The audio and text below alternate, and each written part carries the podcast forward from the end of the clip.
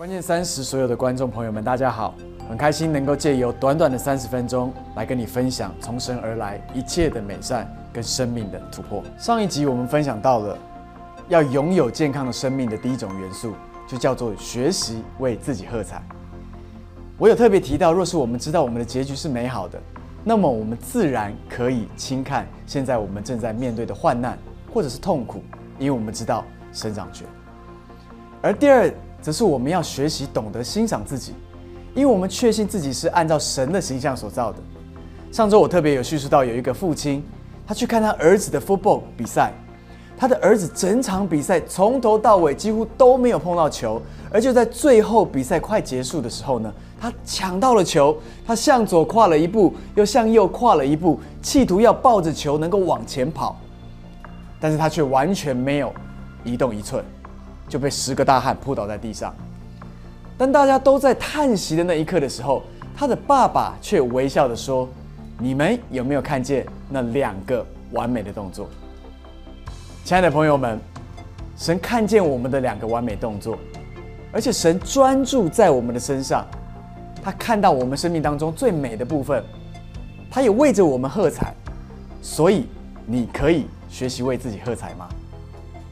当我们自己也开始懂得欣赏我们自己的两个完美的动作的时候，我们就会更加的兴奋，或者说被更加的振奋，能够努力下次做到三个完美的动作，甚至是四个完美的动作，或者我们能够向前奔跑一步，甚至是两步。当我们懂得为自己喝彩的时候，别人自然也就开始会为我们喝彩。今天我们要继续聊下去。来看看健康的生命所需要的第二种元素呢，就是我们要活出自信。我要再说，神对我们是有信心的。这位掌管世界宇宙的全能神，他相信我们胜过我们相信我们自己。当我们真的能够拥抱这样的想法的时候，我们就能够建立出一个得胜的心态。我不晓得你记不记得，在当初摩西派出去窥探迦南美地的十二个探子。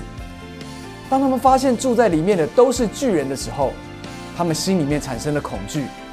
我相信，就连约书亚或者是加勒，他们的心中都有害怕，因为一个天然的人的想法，他们知道自己很难能够打赢他们。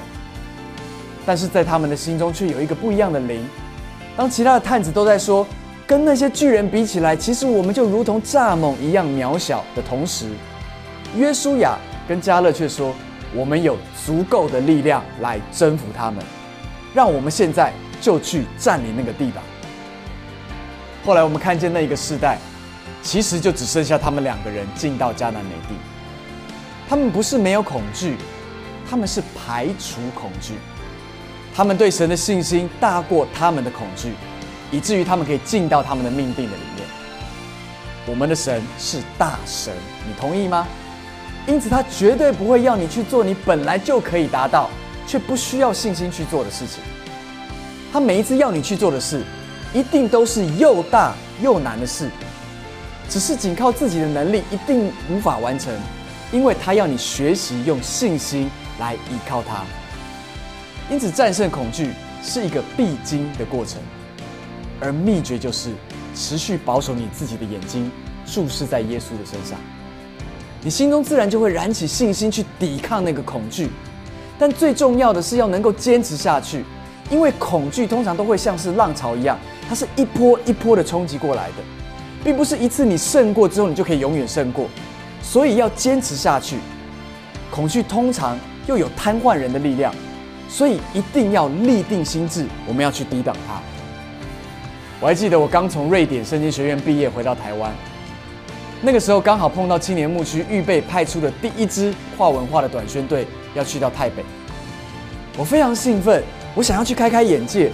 而且当时候你要知道，青年牧区总共四个区牧全部都在这个团队的里面，再加上其他的成员呢，都是青年牧区第一线优秀的小组长跟区长们，所以我非常有安全感。但是万万没有想到，我竟然被分配的工作。就是每一堂最重要的信息，包含了主日跟所有的眺望，全部都是由我一个人来负责。亲爱的朋友们，你要知道，我除了在瑞典短宣的时候我讲过一篇道以外，我从来就没有讲过道。而且我本来就非常害怕在众人的面前讲话。再来，我在圣经学院的课程里面也没有讲到学这门课，意思就是我完全没有被训练过如何来讲道。但是我却马上就成为了一个进到国际里面、进到台北最主要的讲员。你知道，心中充满了紧张跟害怕。后来是过了好几年之后，我才敢跟我的牧师讲这件事情。然后我的牧师说。你为什么不早一点讲呢？怎么可以这样分配呢？这些区牧们怎么可以把所所有最重要的事情都让你一个人分享呢？但是当时我哪敢讲啊？我心里还在想，怎么就连教会里面都有学长学弟制啊？开玩笑的。但我还是清楚的记得，要上飞机的前一晚，刚好是青年崇拜，我紧张到在青年崇拜的时候，我差点就要昏倒了。而训光牧师还跟我说。如果你身体真的不行的话，第二天就把机票 cancel 掉，你就不要上飞机了。但是我知道一件事情，就是我绝对不能被打倒，因为宣教是我的呼召，也是我的热情，所以我还是去了。但是焦虑跟紧张一直在我的里面，甚至有一种想要放弃的感觉。我还记得过程的里面的时候呢，还有一天我是直接在高烧当中度过的。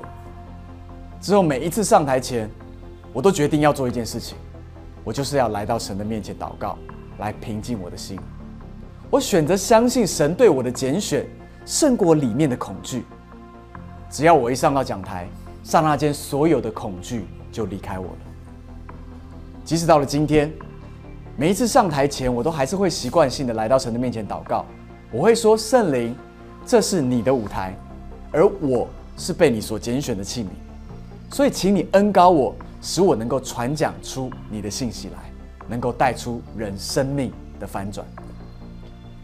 今天的我早已经不像是十四年前那样紧张了，因为心中的那个自信经过不断的得胜，已经增长也扩张了。亲爱的朋友，信心的增长是一个过程，而你永远记得要定睛在神要成就的事情上面。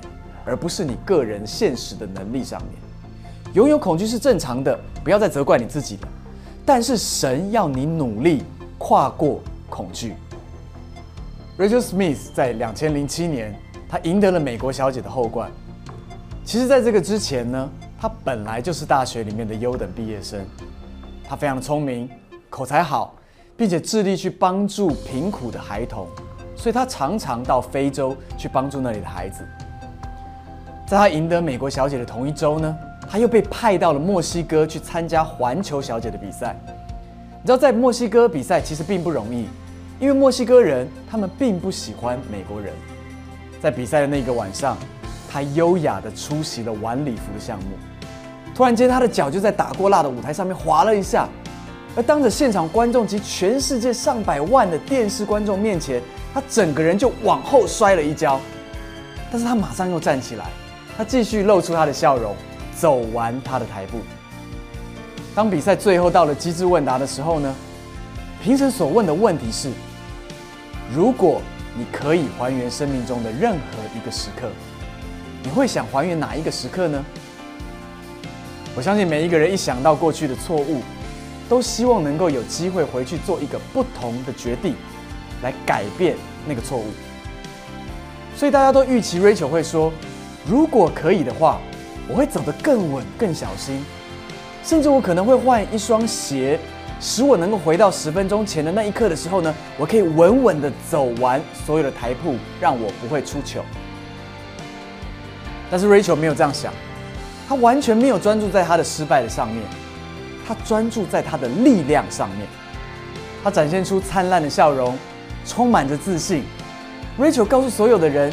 他想要回到的过去，是他在南非跟孤儿相处的时刻。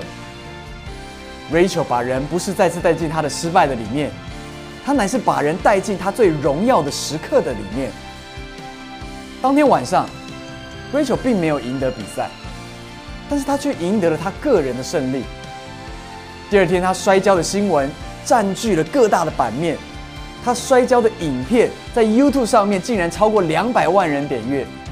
但是谁没有跌倒过呢？不要让负面的影像一直在你的脑中重播。我们要像 Rachel 一样，重播的是胜利，重播的是神在我们生命当中成就的美好的事物。过去的成功会成为我们的动力，使我们能够继续的往前走。就像见证是一样的，见证告诉我们的就是神可以再做一次在我们的身上。中国人很喜欢说，失败。乃是成功之母，以至于我们好像习惯性的常常去钻研在失败的里面，而且我们可以说，我们每一个人可能是一个失败的专家。但是神要我们去钻研成功，因为唯有这样，你才会看见自己里面所拥有的伟大。今天，我相信当你看完了这一集，你也听完我们的分享，我相信你能够提升你里面的自信，这个自信。不是相信自己，而是相信在我们里面的神。